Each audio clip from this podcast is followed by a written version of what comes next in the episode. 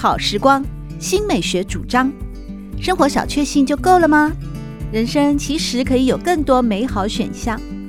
文学奖得主、专栏作家、资深媒体人朱国珍在《真正好时光》节目里与您分享美好生活。让我们打开心灵的扉页，享受真正好时光。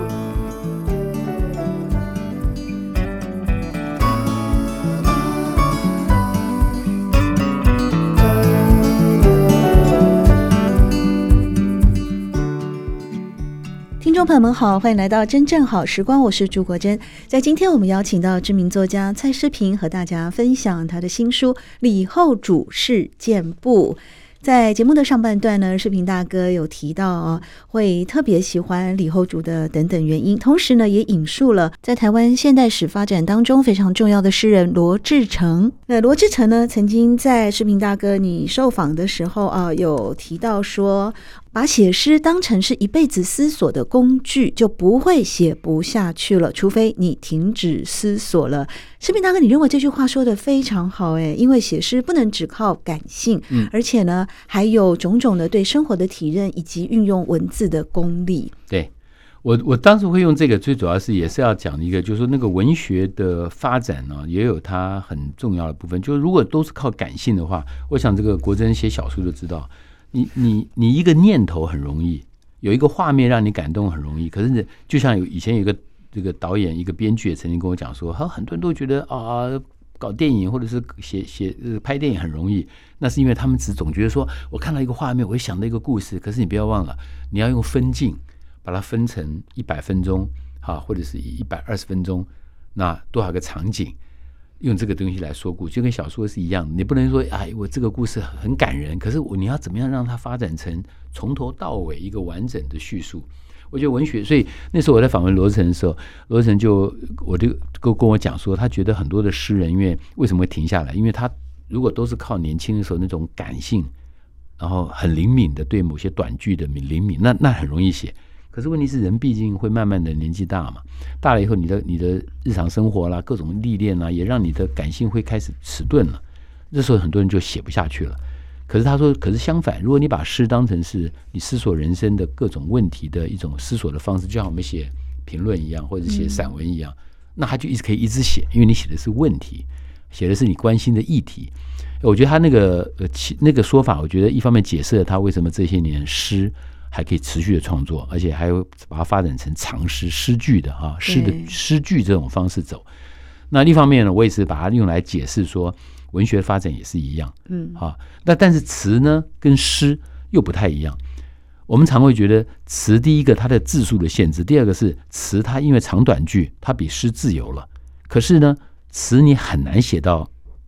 洋洋洒洒数百字，你看到所有的长的词，大概百来字就不得了了。你看那个那个苏轼的这个《水调歌头》，《水调歌头》它也不过才一百多个字，江城子对，他可以写到那样子，就一百多字了。对，可是诗就《长恨歌》，对不对？讲一件 讲一件叙事叙事一件事情，诗就可以做。所以我后来在读到这个王国维的这个《人间词话》里面，他他讲说，诗的特色就是能言，呃，词啊，词的特色是能言诗所不能言。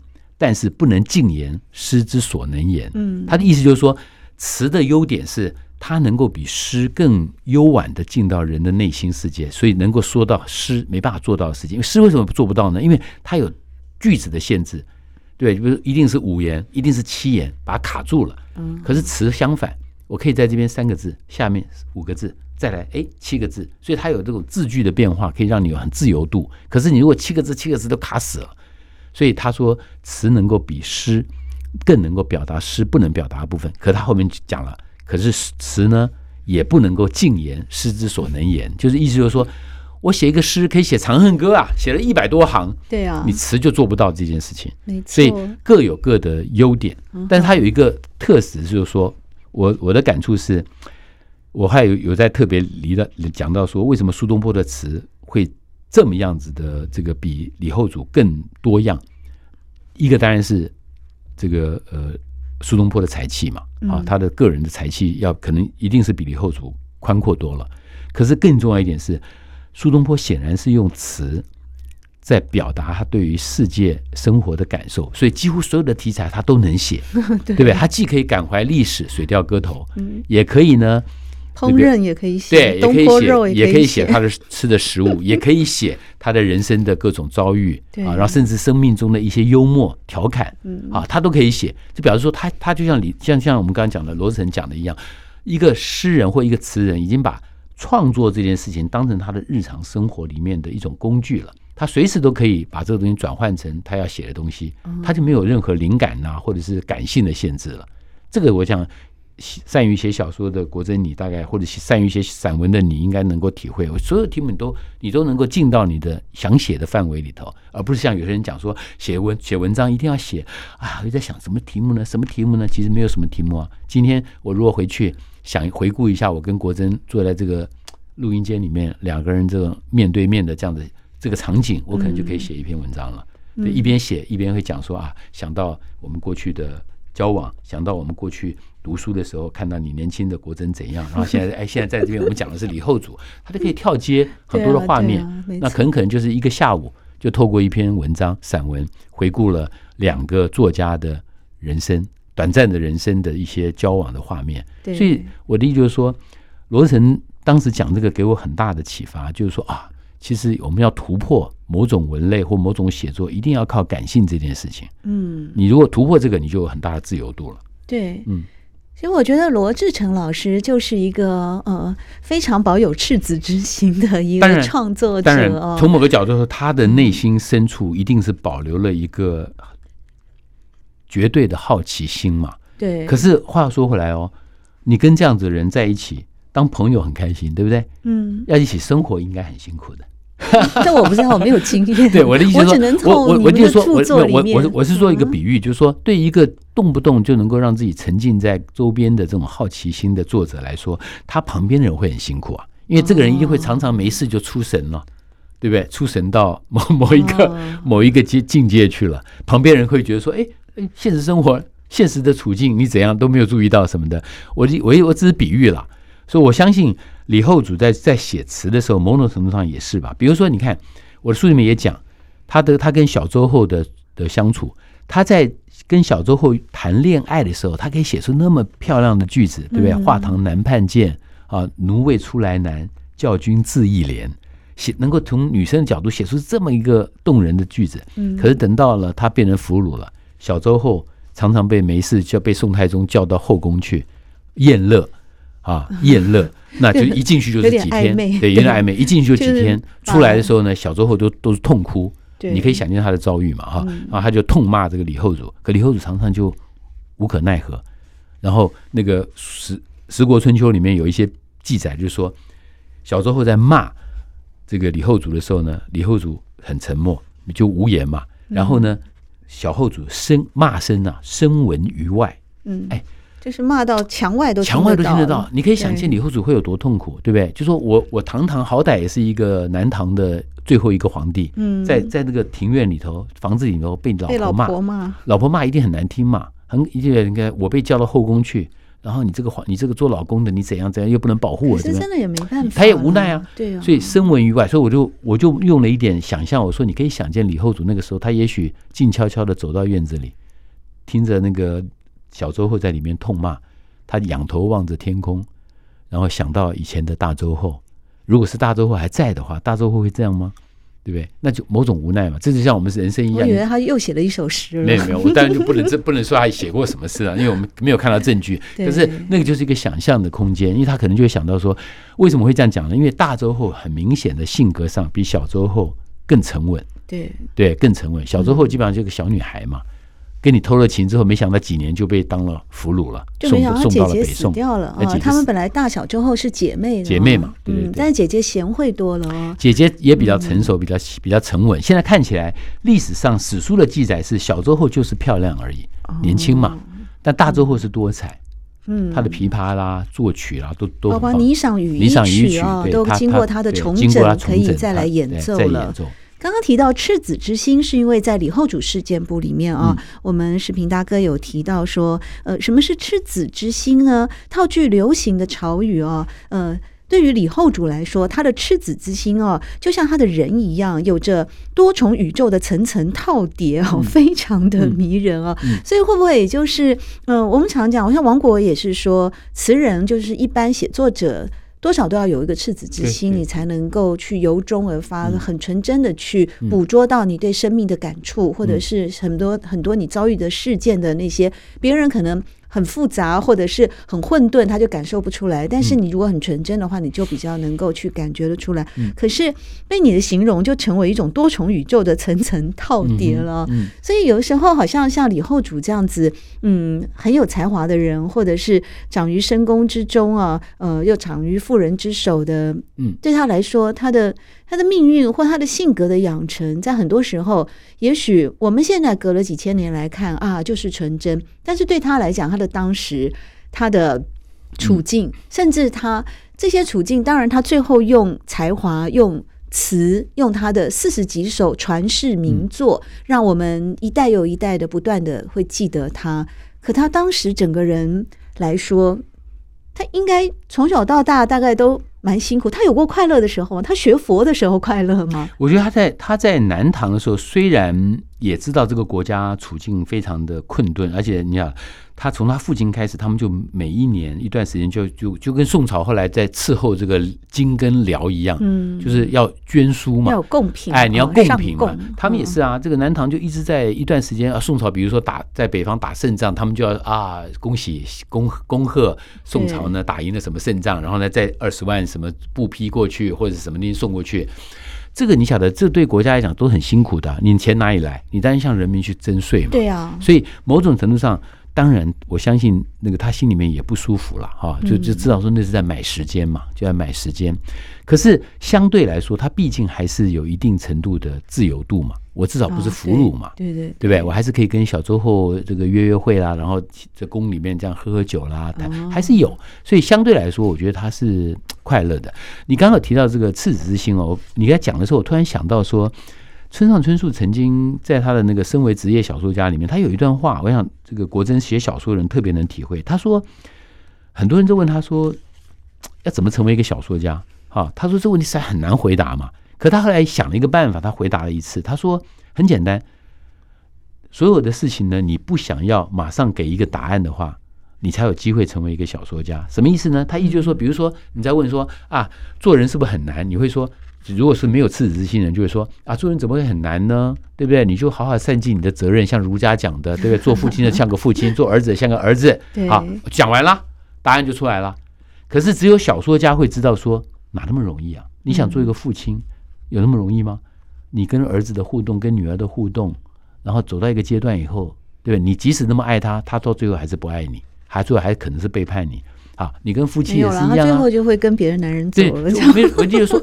其实村上春树是告诉我们说，嗯一个小说家真正面对的问题的情境，是比要给一个简单的答案要复杂的太多了。所以这是小说最精彩的地方嘛，他要层层弯弯的去探讨怎么回事，为什么这个妈妈这么爱这个小孩，小孩也曾经爱这么爱这个自己的妈妈，最终小孩背上了不孝的罪名。嗯，那这个曲折的故事就是小说最精彩的地方嘛。对。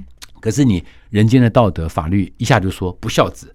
就讲完了，对不对？讲说他们贴标签，或者哎，或者是天下没有不是的，天下没有不是的父母，答案也讲完了。但是小说不可能这样写的，所以我就觉得，哎，不失赤子之心的话，意思也就是说，文学家也是这样嘛。嗯，我知道人生很苦，但是我不会讲说啊，人生真的好苦就讲完了，而是人生为什么那么苦，我就用一个诗词的叙述去婉转的讲出了一动一个动人的故事，告诉你说啊，最后人生是很苦的。对，对不对？那这样它就是文学的意义嘛。所以我自己会觉得说，我写这本书，一方面也是提醒大家理解这个呃李后主，恐怕也不是一个简单的随便说一说啊，亡国之君啊，哈，这怎样怎样就讲完了。嗯，他的每一首词还是反映了他在那个年代里面他的痛苦跟他的挣扎。可最重要一点是，他又不只是反映他的痛苦，因为他如果只反映他的痛苦，你在一千年以后干嘛要读他？跟我关我屁，关我讲难听点，关我屁事。可是你不会嘛？嗯，对，落花，春花秋月何时了？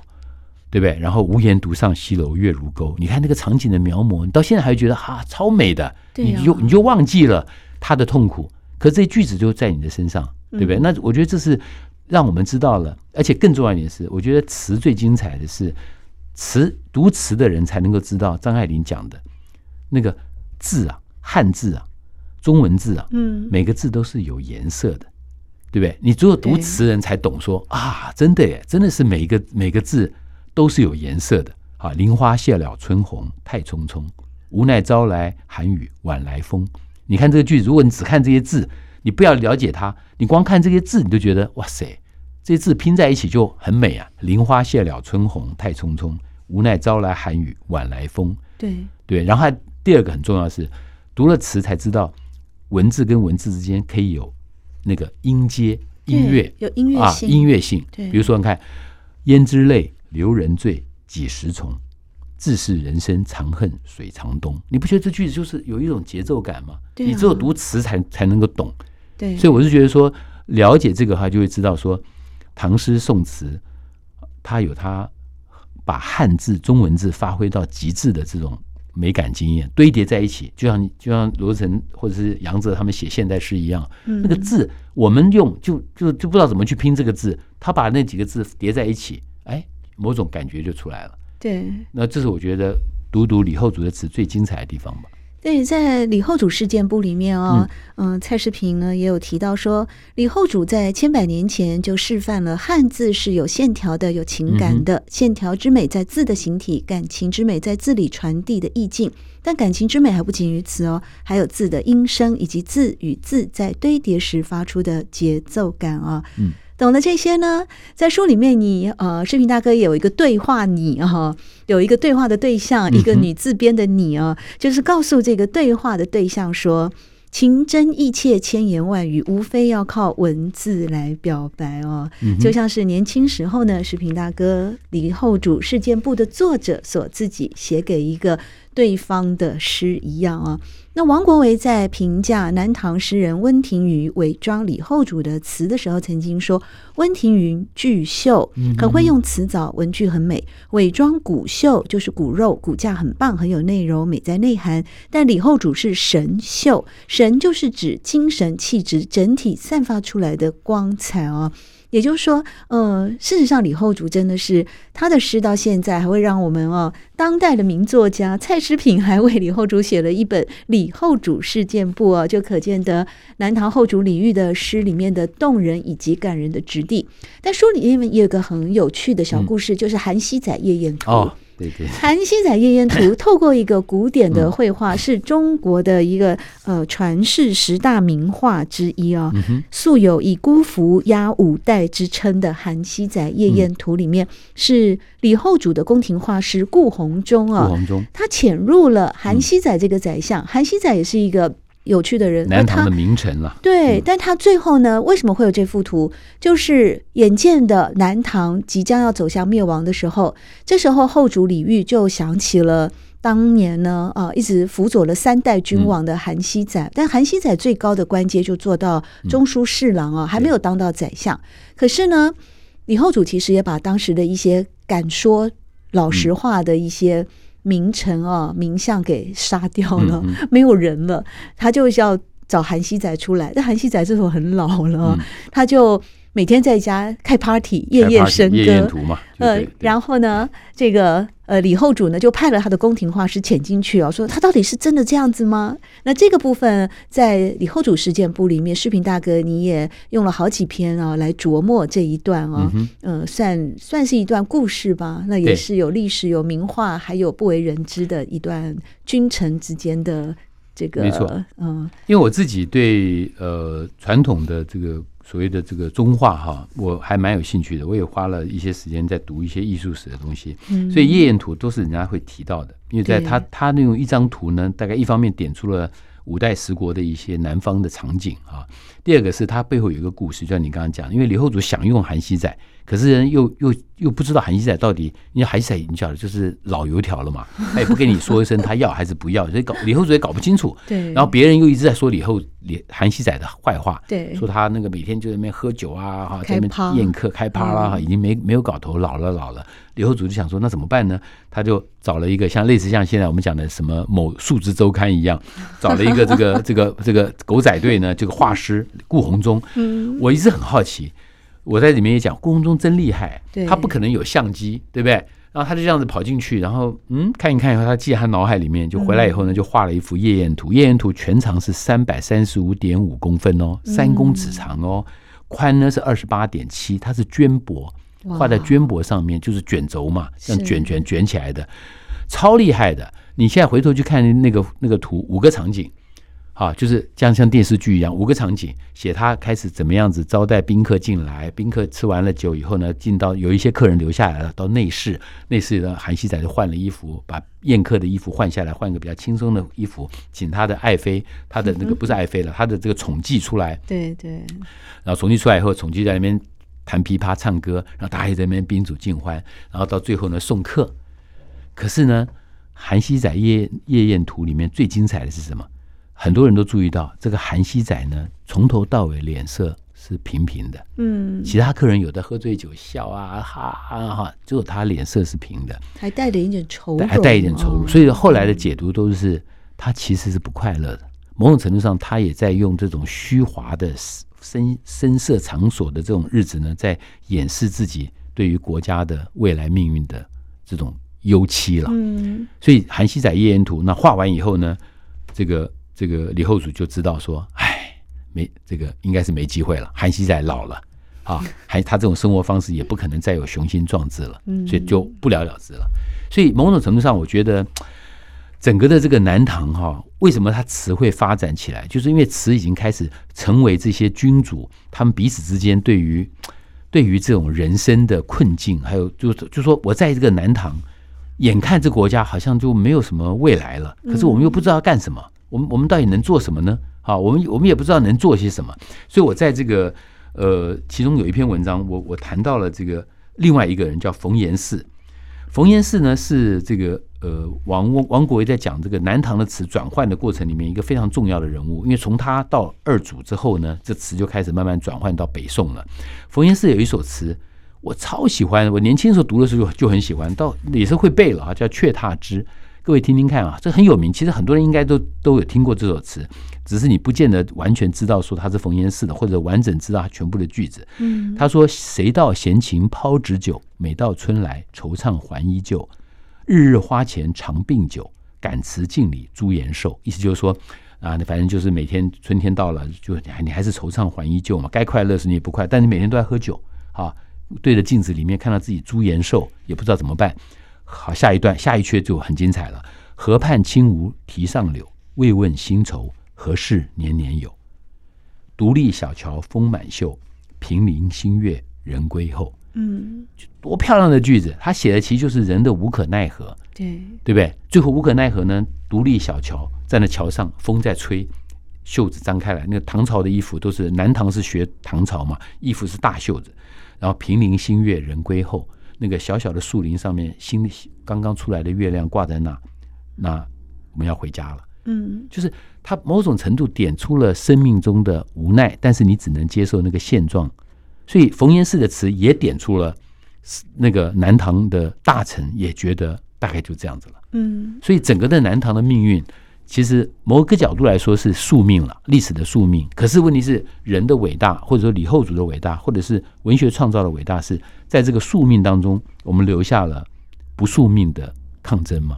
那那种抗争就是留下了文字的对于时间的、对于命运的抵抗。我觉得这也许就是像米兰昆德拉他们所讲的吧，对不对？就是说，我觉得所有的创作到最后都是这样吧。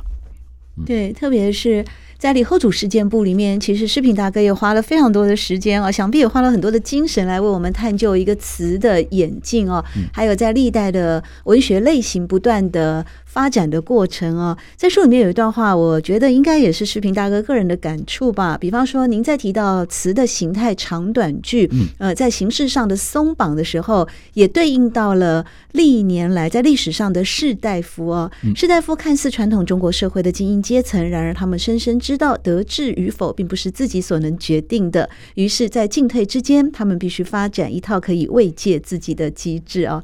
其实，一方面我们可以从呃南唐后主。录，呃，尤其是《韩熙载夜宴图》里面的君臣关系，或者是说李后主个人的命运啊，以及在历史上，无论是十国春秋，或是旧五代史、新五代史里面的记录，都可以略知一二。当然，透过了李后主事件簿里面呢，诗铭大哥自己有提到哦，这个书能成型，何尝也不是您个人生命历程的一段见证呢？每每读了李后主的词时，由于自己的成长与蜕变，更能够宽阔理解到生生命处境中的种种思维啊，也为我们为时代的一段文学上的美好的作品，以及在历史人物当中抚今追昔的一些生命的感慨，做了最好的注脚。今天我们非常感谢名作家，也是非常敬仰的写作的前辈啊，蔡诗平大哥来到真正好时光，和大家分享的是李后主事件簿。谢谢您，谢谢谢谢国珍，谢谢大家。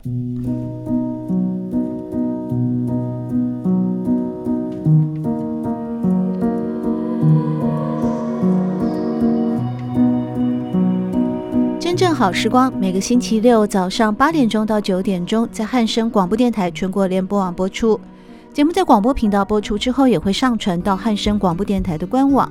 在官网当中，您可以在经典回放的单元里搜寻“真正好时光”，随时收听到国珍为各位制作的精彩内容。